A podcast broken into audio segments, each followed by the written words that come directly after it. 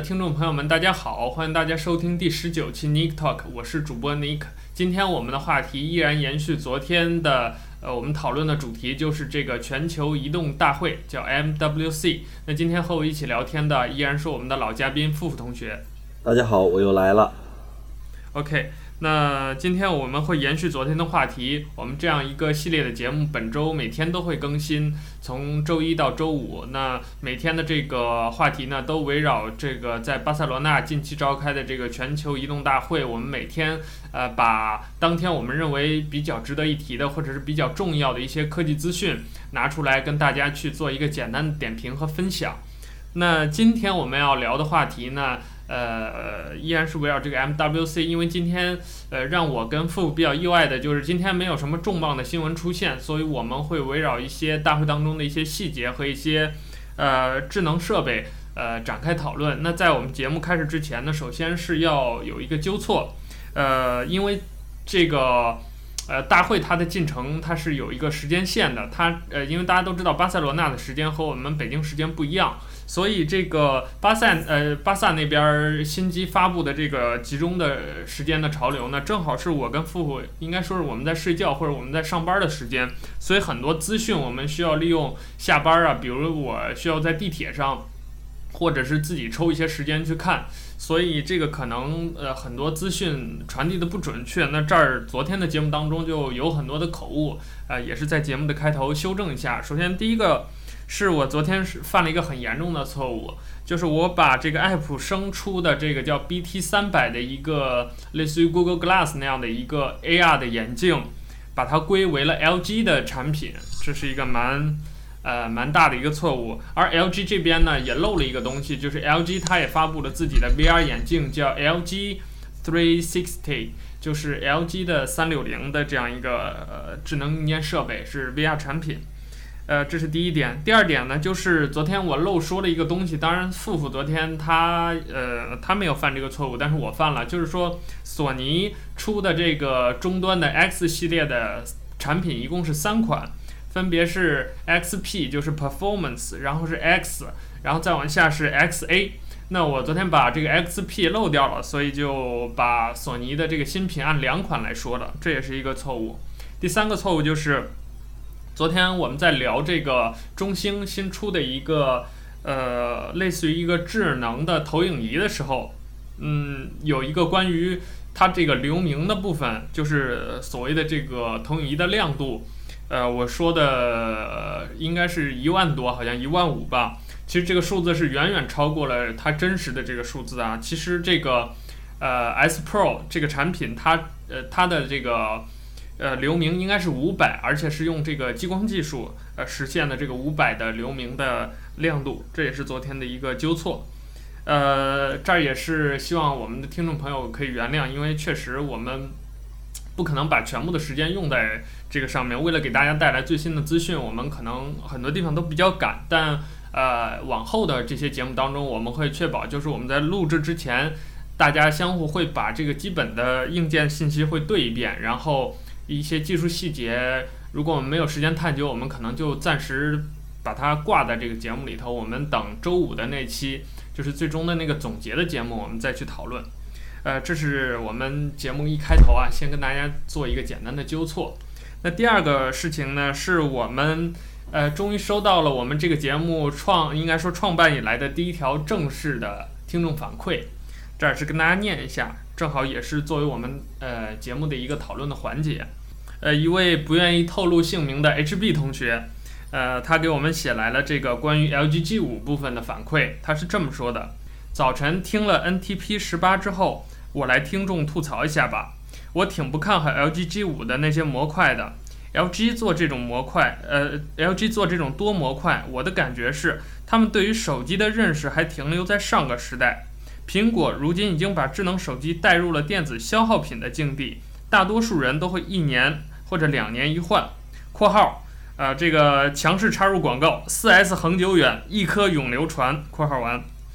我怀疑大部分要购买 LG G5 的人不会因为，呃，为了一部只用一两年的设备去添置那么多不兼容其他设备的外设。这儿就是这个 HP 指的就是我们昨天讨论过的，像它那些相机的模块呀。还有那个 HiFi 的模块这些东西。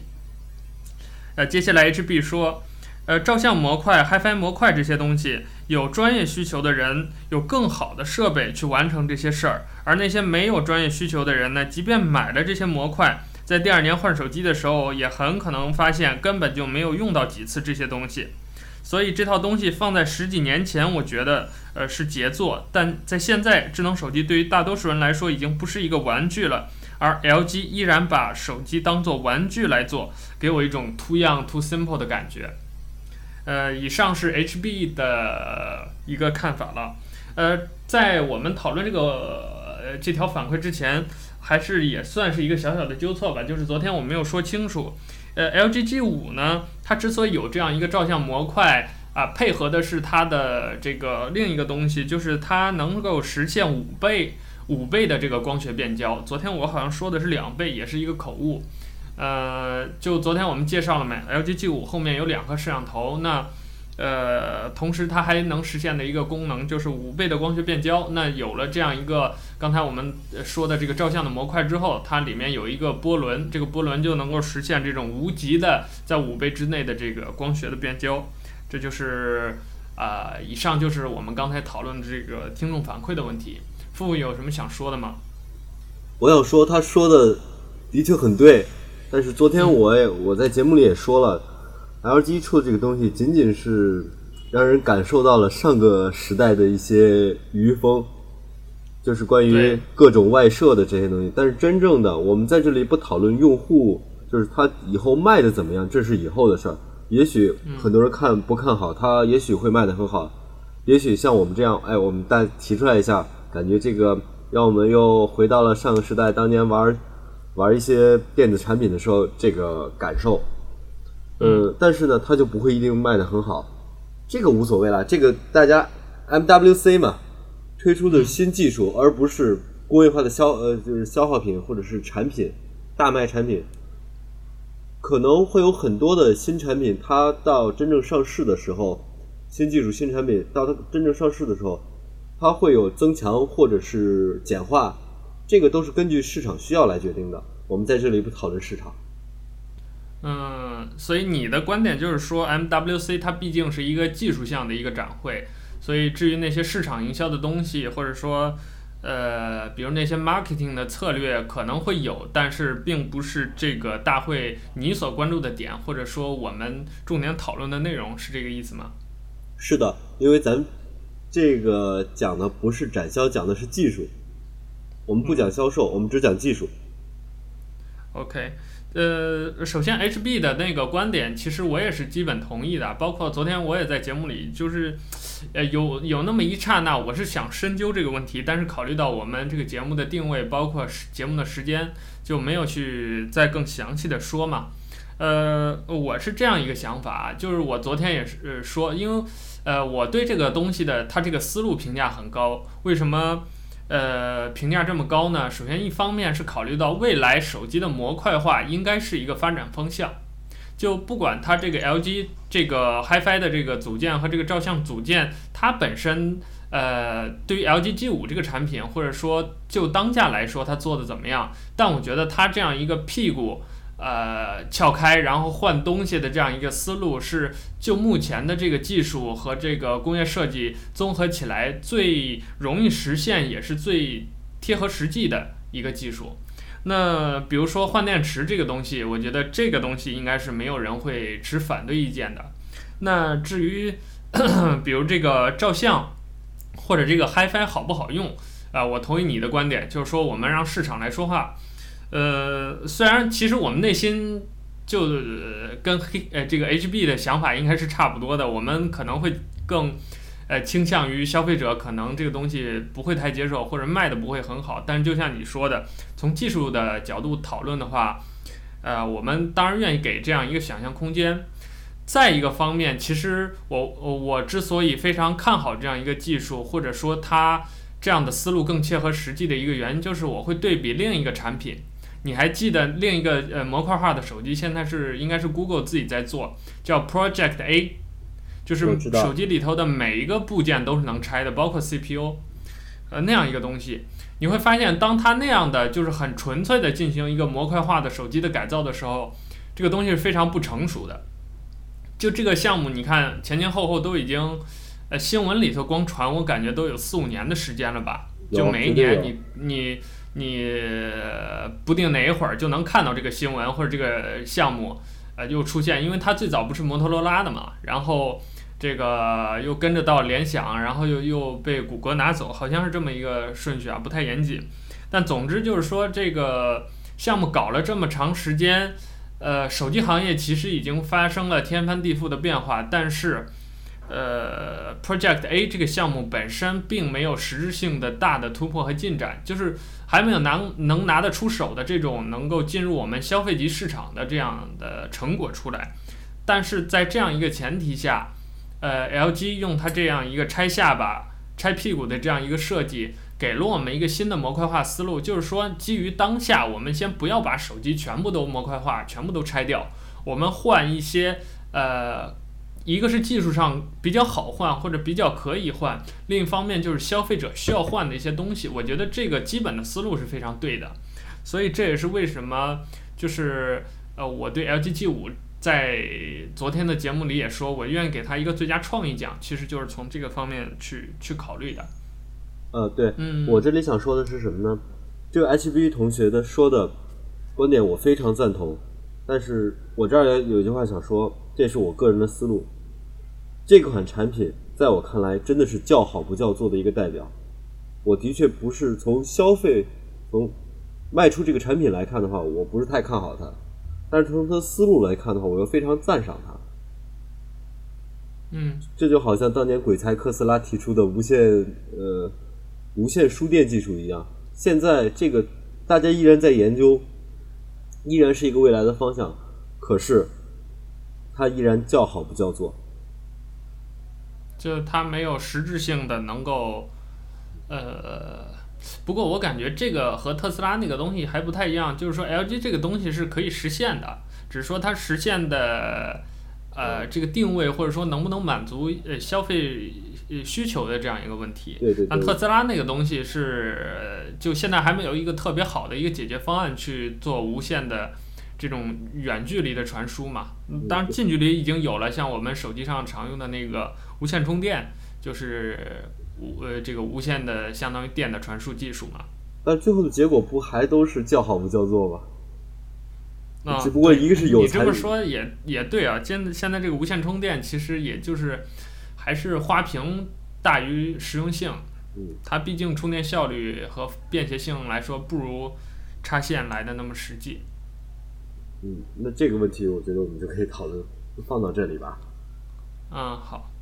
那这就是我们关于昨天节目的反馈和一些纠错。那接下来我们呃这个话题就转到 MWC 第二天的内容啊。呃，说到这儿，大家也应该听得出来，我跟付今天这个状态就比昨天要放松一些。原因是今天就是我刚才开头说的，今天这个有料的，尤其是昨天说的那种硬菜，其实不是很多，所以我们也不着急，就是我们大概三四十分钟就差不多能把今天的这个新闻聊完了。昨天是。时间非常赶啊，一个呃一波接一波的这个新闻就就不断的说，还说了一个多小时才说完。首先啊，这个我们左筛右选，今天我们觉得最值得一提的是一个国产品牌叫金立，这个大家可能有点意外。对，昨天晚上其实金立就发了，呃，先说发生什么事儿了啊，就是金立新出了一款手机。呃，这个金立的新手机呢，昨天晚上大概我们节目录制当中，它正好其实就在开发布会。完了，我们这边节目录完呢，它这个手机也差不多出来了。出来之后，我一边剪节目，一边就跟付付简单的把这个手机 review 了一下，然后做了一点简单的讨论。因为昨天相当于呃这个 MWC Day Two 的刚刚开始。所以我跟付都不太介意，我们都觉得这个 Day Two 肯定还会发生更重要的事儿，这个金立这个手机可能就提都提不了了，或者是挂一句就算了。但没想到这一天风水轮流转，回过头来再看的时候，金立的这个新手机反而成了为数不多的一个相对比较大的一个亮点，或者说值得讨论的一个点。所以我们就简单的说一下，它这个新手机呢。呃，说几个核心的硬件吧。首先就是说，它用的这个 CPU 是 Helio P10，呃，这是一个二十八纳米制成的一个 CPU，呃，也是相当于这个 MTK 这边一个中高端的芯儿了。然后再有几个比较特别，那些呃比较大众化的东西我们就不说了啊。比较特别，第一个是呃金立的这个手机，它的边框设计，就是它那个呃叫什么？这个信号圈的设计和往常的全金属机身是不一样的。往常我们都知道，呃，比如最典型的就是 iPhone 六，还有像什么呃乐视的手机啊、华为的手机啊，它为了解决这个信号问题，呃，就需要在手机上打一个呃一个切割线。这个切切割线，我们就很多网友就把它称为白带，就觉得很丑嘛。但是呢，这次。呃，金立的这个手机使用的是一个围绕金属机身整个一周的一个环形的一个切割线，它并不是说像锤子这样的完全无断点或者没有这个信号带，不是这样的，它有，但是它是把这个东西不像原来是纵向的把这个手机呃横向的把这个手机切开了，而是围绕这个手机边框四周一圈儿，整整围了一圈儿，这样。在金立看来啊，我这儿特别强调，在金立看来是比原来的手机背部的一体性更强，所以更美观了。呃，这是第一个。第二个就是这个，呃，这应该是第二个。第三个是这个手机有一个现在比较时髦的屏幕的硬件技术，叫 3D Touch，就是这个 3D Touch 的这个技术。呃，换言之，呃，这个 3D Touch 我看了一下它的那个 PPT，呃，应该是和 iPhone 的那个没有什么。大的区别的也是三三个级别，轻压呃就是轻触，呃重触和这个还还有一个叫什么，就是重压三个级别，呃然后实现的功能呢，我猜想应该也跟 iPhone 所就目前这个 3D Touch 所能实现的功能差不多，呃这儿为什么强调这个 3D Touch 呢？是因为之前。这并不是第一款，呃，这个配备了 3D Touch 技术的安卓手机，因为之前华为也出过类似有这种屏幕压感技术的手机，但是，呃，由于软硬件各方面的原因，其实实现的效果并不理想。那金立这次呢，就明确地提出了这个三个呃压感等级的这样一个概念，那也就是说，完全瞄准了 iPhone 当前这个 3D Touch 所能做的这些事儿，它也要做。那而且。金立，呃，因为他自己蛰伏了这么多年，他重写了这个新的基于安卓六点零的这个系统，啊、好像叫 Amigo，呃，我不知道我念对不对啊，呃，A M I G O Amigo，呃，这个版本系统的版本现在版本号是三点二，在他发布会上说的。那他这个系统呢，也围绕这些它的这些硬件的，呃，搭载的硬件呢，有一些针对性的。呃，升级和调整，所以有可能它会从系统层别，呃，系统层级去支持这个 3D Touch 这样一个功能。呃，整体上，金立这样一个手机就是这样一个情况。当然，比如它摄像头部分 OIS 呀、相位对焦、激光对焦啊这些旗舰机的配置，比如说背后的指纹识别呀，啊、比如说这个 2.5D 的弧面玻璃啊，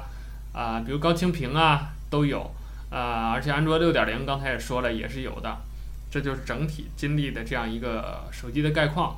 呃，那还是先问问付付的想法吧。付有什么想说的吗？因为昨天录完节目以后，我第一时间就看到了这个消息，然后就觉得，嗯、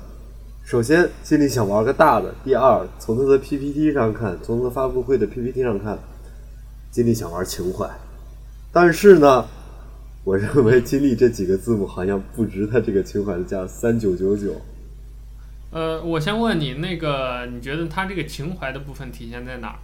他的情怀就是，第一呢，他是想改变他过往的一种形象。那么他在 PPT 上就除了他描述他本身的技术，他在他发布会上除了他描述他本身的技术以外，他还做了大量的就是一种功课，比如说他拿某果来做例子啊。给他做背书啊之类的，嗯。第二就是，如果说金立再不用情怀，再不用以他这套情怀的手段来做的话，我想大家很难就是提对他提起来兴趣。无论是这个他做的情怀成功与否，我觉得他成功的迈出了第一步。对，他在这个发布会上，除了刚才我们说的这个发了一款手机之外，他还做了一件事儿，就是把他的 logo 更新了。这儿给我们一个信号，就是说，呃，金立，因为之前摆在像金立啊，啊、或者什么波导啊、酷派呀、啊、天宇啊这些所谓打着山寨机的这个名号的这些 brand，呃，摆在他们的面前的，就是两条路，呃，第一个是。呃抛弃自己的老的这个产品，老的这个品牌，比如像步步高，他就重新做了这个 vivo，呃，包括其实很多人都不知道，OPPO 其实也是步步高呃这个投资的，呃，那还有一种方式就是像金立这样，呃，就是继续沿用他曾经的品牌，呃，然后重塑自己的形象。那这方面做的比较好的呢，就是我们昨天专门这个问题还说了几句的这个三星。啊，曾经的三星给我们的感觉就是万年大塑料嘛，但是现在的三星，我们已经给我们一个高端旗舰机的形象了，甚至是安卓阵营的领头羊标杆了。那金立很显然，他选择的这样一种道路，各有各的好处了。那呃，从金立的角度来说呢，首先我们对这个品牌，尤其是国人对这个品牌并不陌生。呃，它的知名度呀，什么对于它呃接下来下一步这个市场铺路都是有呃很有好处的，很有基础的。但另一方面呢，就是刚才傅说的这个情怀的问题了，就是说呃，因为之前有一些形象摆在这儿，那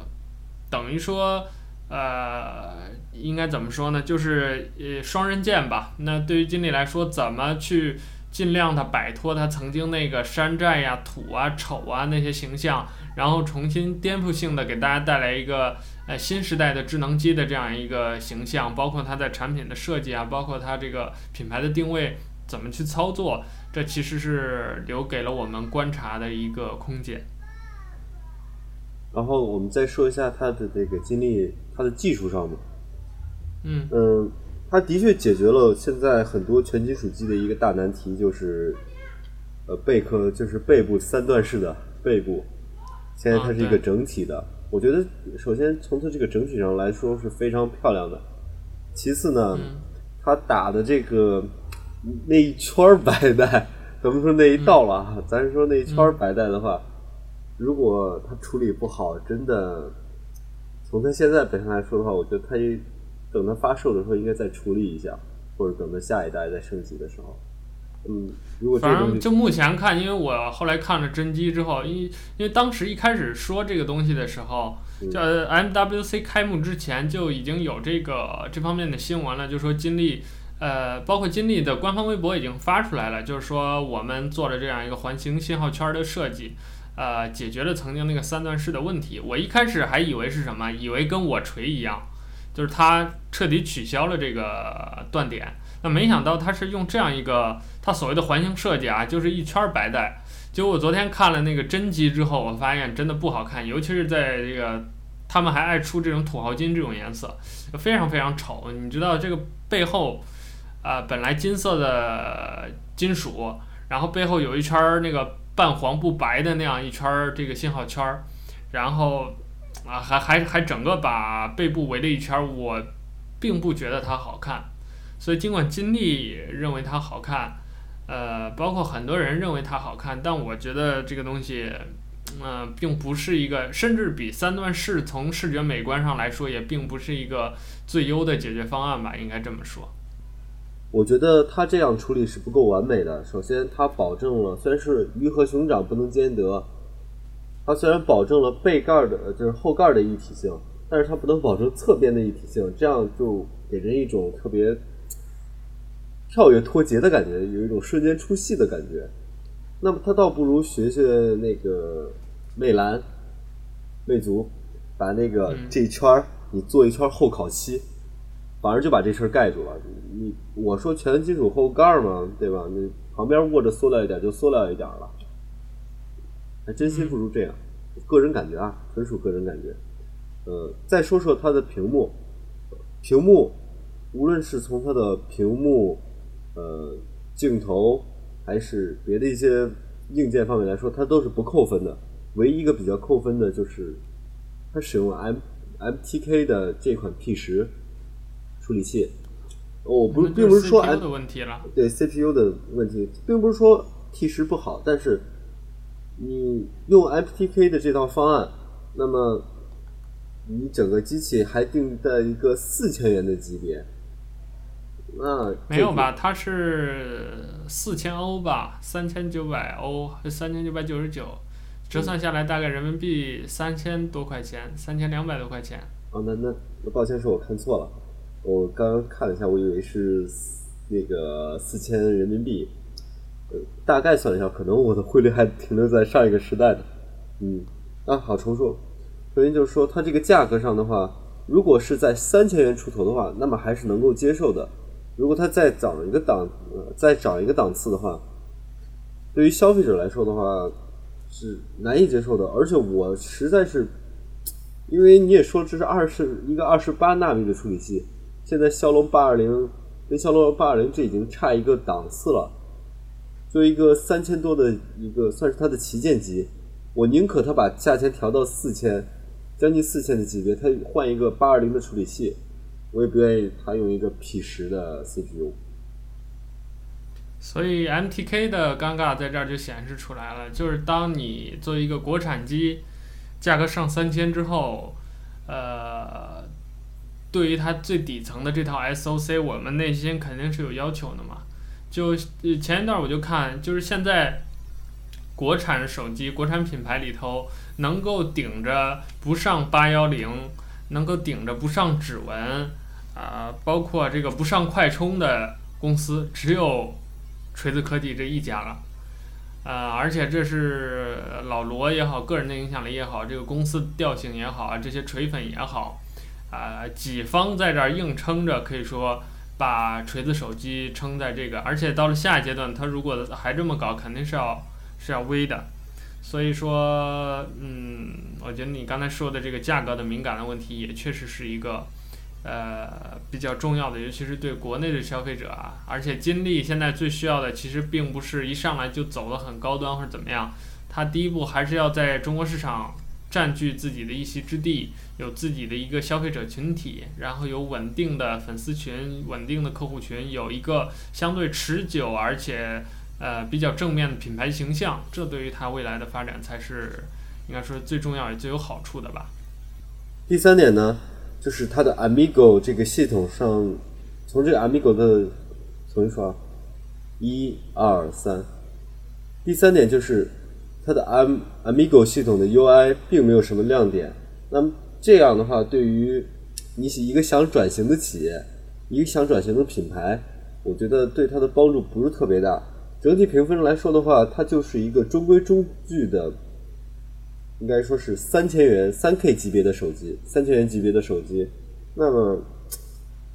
再加上它的原原有品牌的一些扣分的话，我觉得它的这款手机的评价。我我不会给特别高，中等吧。所以你是认为它这样一个中规中矩的 UI 设计是会影响它营销的我下一步的这个计划吗？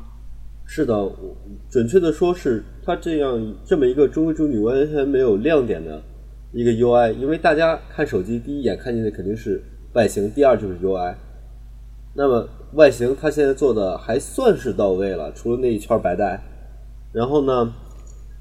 就是 UI，UI 的话，如果你没有什么亮点，没有什么比较新的东西的话，那么我觉得大家会对它一如既往的觉得它是很平庸的一款手机。哪怕你有激光对焦，哪怕你往上堆了一些技术，哪怕你比比原来做的好了很多很多。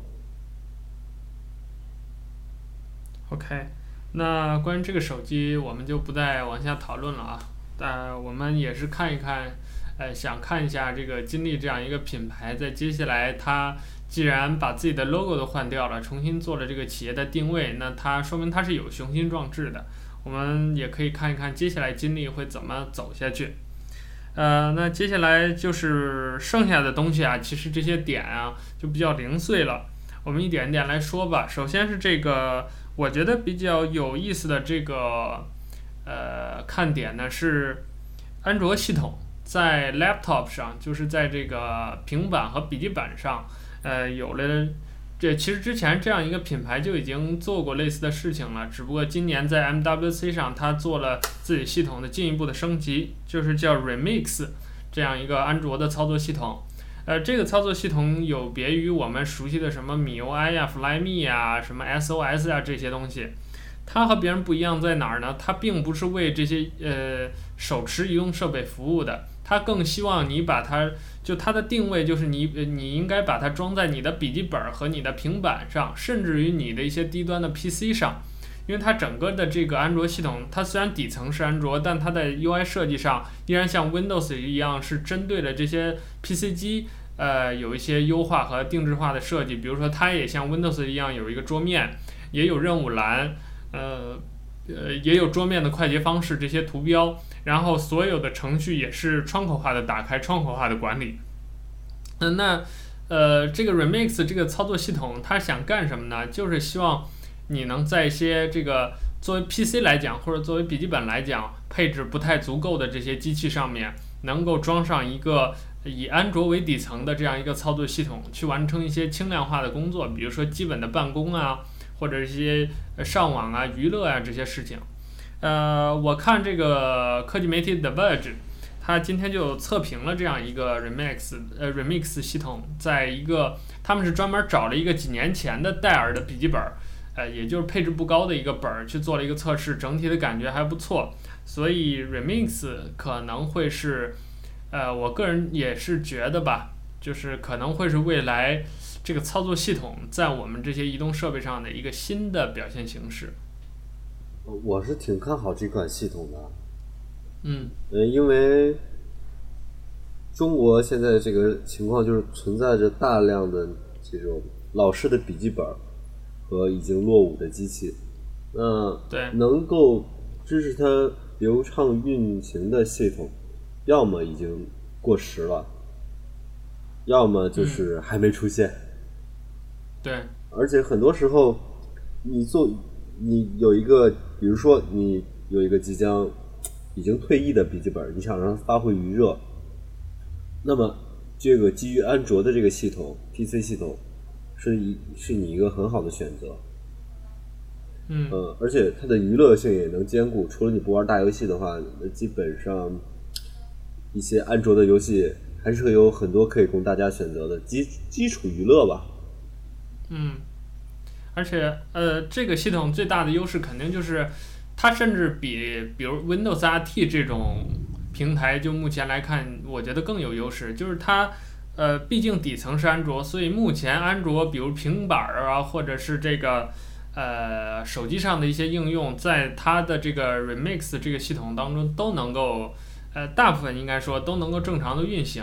啊、有的是窗口化的运行，有的是这个全屏幕的运行。呃，有不同的这个适配方案，但总而言之就是说，对于用户来讲，当你装上这个操作系统之后，你还可以像使用你的安卓 apps 一样去使用这个呃这样一个你的 PC 机啊，或者你的这个老式的笔记本电脑，这样就像刚才傅说的，你玩个什么愤怒的小鸟啊，然后看个什么优酷视频呐，呃，上个什么 YouTube 呀，甚至刷一下 Instagram 呀。呃，玩个 WPS 打打字呀，这些东西都是可以满足你的基本需求的。这样有一个好处就是说，能够救活你的一些老式的那些，呃，比如说装上 Win7 再往上就装不上去的那些硬件配置不太高的呃笔记本儿。这个我们之前在系统升级的进与退那期其实也讨论过相关的这个话题了，就阻止很多人升级系统的，其实就是最重要的就是这个硬件的原因。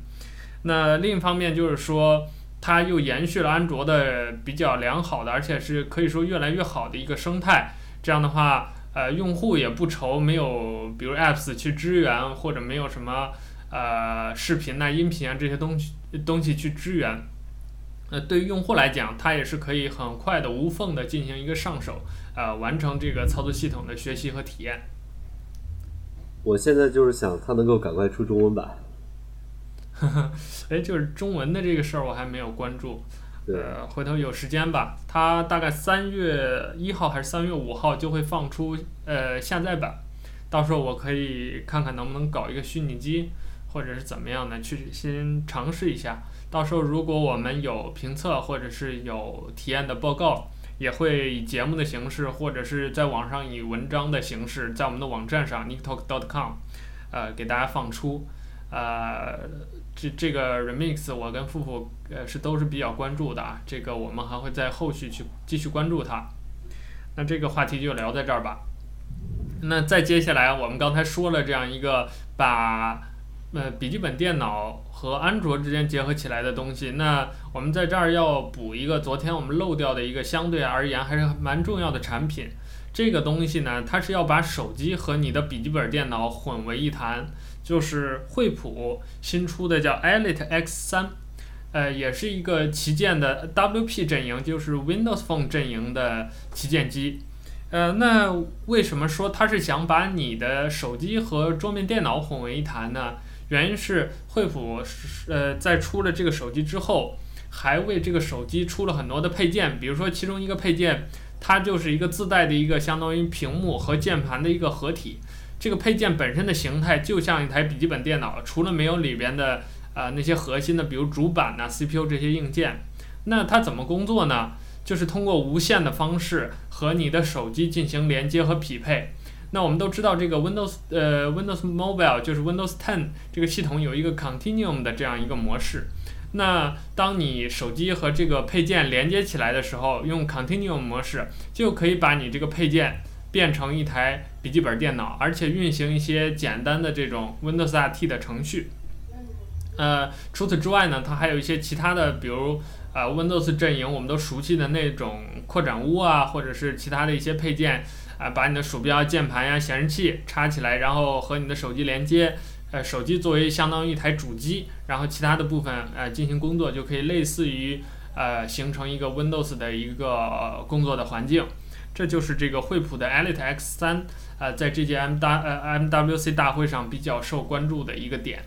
呃，富富，你对这样一个产品有什么评价？我不喜欢这个产品，实话实说。嗯，怎么说？呃，第一，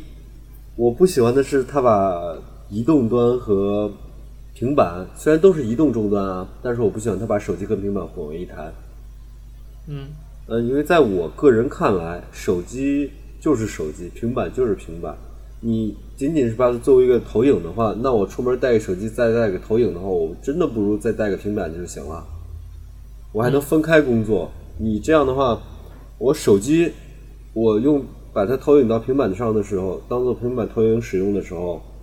那我手机不能。正常运作，虽然说它也是能在平板上使用这个功能，但我真的是很影响的。有时候，嗯，就比如说它是通过网络连接的，那好，我现在没有无线网，我通过它本身的一些连接功能，把两个两个它机器本身和设备连接起来。好，现在突然来个电话，所有网都断了，那我工作还是不工作？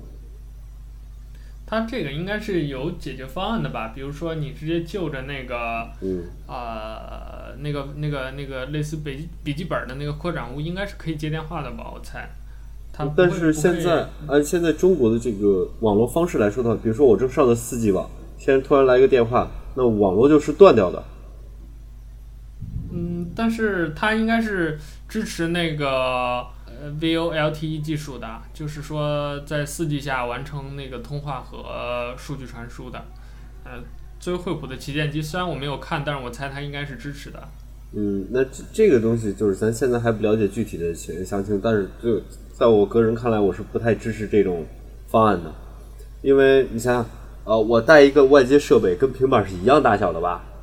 嗯。我再拿个手机，那我是不是还带它的外接设备啊？我拿个平板多好啊！哎，那不是啊，那你你就算没有这个惠普这样一个手机，你比如说你你是一一个苹果阵营的，你平时如果你需要用平板，你不可能说我带着 iPad 我就不带我的 iPhone 了呀。都带啊。啊，对啊，那有什么区别呢？那按照这个逻辑，我带一个惠普的 X 三再带一个扩展坞，我需要用平板的时候，把 X 三跟扩展坞连起来，把它变成一个呃笔记本电脑。可问题是你的，可问题是你的 Pad 跟 Phone 是能各自独立使用的呀。啊，你的意思是说，它这个扩展坞在没有手机的时候就成了，就等于是一个废品嘛？那既然都说了，它这个扩展设备，对不对？嗯。那它肯定是不能够独立工作的。对，既然不能独立工作，又是同样大小的东西，为什么不能？我为什么不带一个独立工作的？哦，你这个说的倒是确实有道理。所以，哦，那那可不可以总结为，就是说，它这个功能看上去满足了一部分人的需求，但是真正对这样的需求有这么严格的呃需求的这个消费者，应该说是太少了。它的受众感觉有点小。嗯，受众的面比较小。你比如说，他做办公的时候，呃，嗯、我需要就是平板来，我看做 PPT 来拿这个平板。做 PPT 的话，那我拿手机直一些资料直接投影过去，的确很方便。嗯，不用再来回导了，不用再通过网络来回转了。毕竟它这个网络上的话，它是有需要消耗时间的，但是它这种投影的话是不需要消耗时间的，就是直连的那种。那这种情况大家用的很少啊。嗯，那这样的话，它受众特别小，技术是好技术。就还是那种叫好不叫座的技术，你懂吧？嗯，明白。嗯，这就是我的观点。OK，那这个关于惠普的这个 X3，我们就聊到这儿。呃，其实我个人对这个设备没有什么太多的想说的，因为我觉得，呃，首先 Win Windows Phone 这个平台，我本身就依然是不是很看好。嗯、再一个就是我觉得这个设备整体上和呃，包括 Lumia 什么这一系列的设备，呃，就是这个呃 WP 阵营的这些设备风格差不多，就是整体上比较无聊，不管软硬件都没有什么特别出彩的地方，呃，也没有给人特别耳目一新的这种感觉。就包括这个扩展坞，其实我也觉得蛮蛮奇怪的。啊、呃，刚才傅说的那些问题的话，呃，也基本上能够说服我，所以说这个。呃，WP 阵营啊，我们在这儿就暂时不再讨论了。呃，如果这两天这个阵营有新的机器出现，或者是有一些新的玩法的话，我们再跟大家去，呃，针对这些新的东西去聊一聊。那接下来啊，就是一些简单的科技新闻，我们一笔带过吧。我们觉得稍微需要提一下的，啊、呃，因为我们的节目时间也到了。呃，第一个就是 OPPO 昨天，呃，诶，是昨天还是今天？好像是今天。就是北京时间的今天下午，出了两个新技术，它并没有带新手机去，但是它出了两个新技术。第一，第一个是充电的技术，我们都知道它 OPPO 的一个拿手的，可以说看家绝活就是这个 VOOC 闪充。那这次呃 OPPO 推出了新的这个 VOOC 闪闪充的下一代技术，叫 Super VOOC。这个 OPPO 之前有一个广告语嘛，叫充电五分钟，通话两小时。那这回有了这个 Super VOOC 之后。呃，这个 OPPO 的手机可以实现充电五分钟，通话十小时的。根据它的这个呃 Super VOOC 在呃发布会当中的一些演示，它用是大概两千五百毫安还是两千六百毫安的一个电池，它用十五分钟就从零充到了百分之一百，这是非常可怕的一个数字。那对于未来来说，可能呃如果人类的充电技术就是它这个 Super Book 真的可以。大规模的消费化的商用的话，那我们未来可能这个手机就真的不需要那么担心续航了。就我们大家就都用这个技术，那插上呃插上电十五分钟，你手机就从零到百分之一百了。那这个呃对我们来说续航可能就这个问题就要缓解很多了。呃，另一个技术呢是叫 Smart Sensor，是一个是是这个手机摄像头的一个技术，它重点的。呃，这个技术呢是解决防抖的问题，因为我们知道这个手机，呃，其实一直以来就，呃，就近期吧，这些旗舰机，呃，它的摄像效果、摄影效果之所以能产生一个很大的进步，原因就是引入了这个 OIS，也就是这个光学防抖的技术。那这个 Smart Sensor 呢，其实也是对于这样一个防抖技术的一个进一步的延伸，呃。敏感度非常高，而且防抖防抖效果非常好。但是因为目前公布的这个技术细节，包括这个 Super Walk 啊，其实呃技术细节都不是很多，都是一些简单的视频演示，所以我们也并不知道，比如说它到底什么时候能正式的商用啊？它比如像这个 Smart Sensor 这种东西，它在实际的这个手机摄像头的表现当中，呃，具体都能带来哪些突破性的变化呀？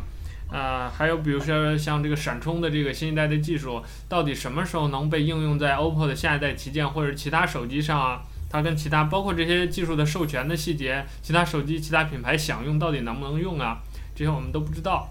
呃，富有这个新闻有有什么想说的吗？没有，我想静观其变。这个 毕竟是新的技术。对，那我们就不再具体聊了啊。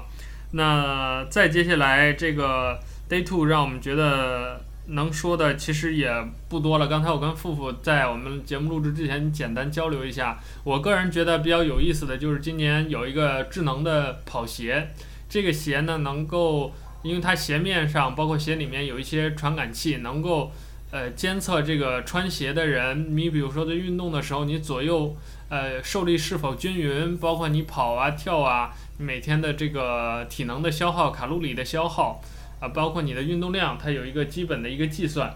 那呃，这儿也体现出来一个信号，就是说我们的这些所谓的智能设备、穿戴设备也好，周边设备也好，可能慢慢的会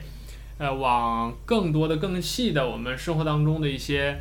呃日常使用的场景当中去延伸。你比如说这个现在有智能的跑鞋，那未来可能我们的衣服都是智能的，我们甚至。啊，家里头你洗头的时候，那个洗头液装那个洗头液的瓶子都是智能的，啊，你打开水龙头，水龙头是智能的，这都是有可能的。呃，至于这个智能的这些周边设备，呃，包括可穿戴设备，我们会在总结的这个 MWC 的那期节目里头再去，呃，重点的说一些东西。那今天我们作为这个呃新闻概览的这样一个节目呢，就不在这儿深究了。那以上就是我们今天。呃，这个关于 MWC Day Two 整体的一个情况啊，大家也听得出来，就是新鲜的玩意儿和明天呃和昨天相比是明显少很多，所以呃，根据还是我们还根据经验判断吧，呃，第三天的时候，这个可能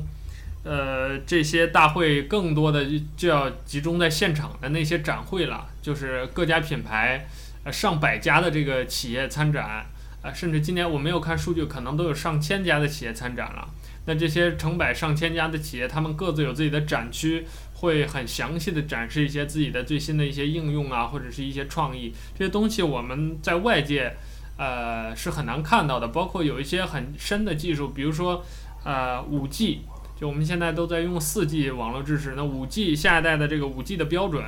是这届 MWC 很重要的一个议题，但是这些具体的技术细节都是关起门来谈的，我们可能呃现在能拿到的信息不多。还比如说像华为，我们能看到的是它出了一个 MateBook，那我们看不到的是华为其实它在自己的展厅在跟大家展的是自己的通讯技术、自己的基带的呃呃这个就是这个基础设施的这个建设的技术，包括这个基站的建设的技术。呃，服务器的技术，它的重点在现场这个会场的展示环节展的都是这些东西，这些你不到现场可能是啊、呃、完全看不到的。包括像这些 TechCrunch 啊、The Verge 啊、Engadget 这些媒体，它关注的也是我们现在跟大家能聊到的这些手机呀、平板呀、智能硬件呀这些背后的技术细节，可能。啊，我们能关注的也比较少。那这方面的细节，这几天如果有机会了解到这些的资讯的话，我们也会在节目当中去跟大家分享。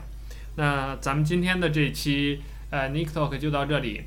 最后还是要跟大家说，我们 Nick Talk 已经在喜马拉雅、荔枝 FM 和网易云音乐上线了。你在这三个平台当中搜索 Nick Talk，N I C K T A L K，N I C K T A L K。呃，就可以直接找到我们，并且订阅和关注我们。同时，如果你是苹果的用户，或者是你是安卓上泛用型播客客户端的用户，那你在你的播客客户端或者是苹果自带的那个播客的 App 里头搜索我们的名字 Nick Talk，也能找到并且订阅我们的节目。呃，同时我们也欢迎你到我们的网站来，呃，nicktalk.com，N I C K T A L K 点 com，呃，这个网站当中。呃，我们每期的节目都会有详细的 show note，并且我们主播和其他一些作家团，呃，关于科技啊、文化呀、呃、艺术呀、生活呀、游戏啊、阅读呀、成长啊这些方面的主题的话题的写的文章也会在这个网站上发布。啊、那以上呢就是我们本期的 Nick Talk，呃，感谢大家的收听。那我们一起跟我们的听众说拜拜吧。啊、希望你能够明天继续关注我们这个 MWC 系列节目的第三期，也就是 Day Three 的相关的内容。我是主播 Nik，谢谢大家，拜拜。我是主播富富，大家明天见。